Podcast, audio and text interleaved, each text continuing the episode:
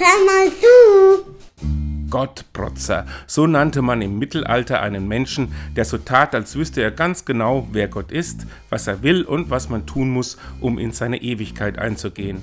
Was für ein Angeber, sagt die Bezeichnung. Wer meint, das alles sicher zu wissen, macht Gott klein, denn er ist immer größer als unser Wissen über ihn. Deswegen feiert die katholische Kirche an Fronleichnam auch nicht ein Wissen, sondern ein Geheimnis.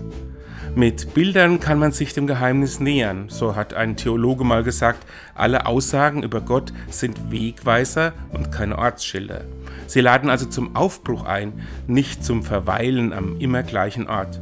Ich bin überzeugt, wer mit offenen Augen durchs Leben geht, stößt des Öfteren auf Zeichen, die Orientierung auf dem Weg zu Gott sein können. Sie haben nichts mit Garantien und viel mit Glauben zu tun. Sie laden ein, selber Erfahrungen mit dem Geheimnis zu machen.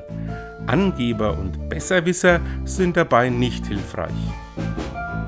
Und tschüss.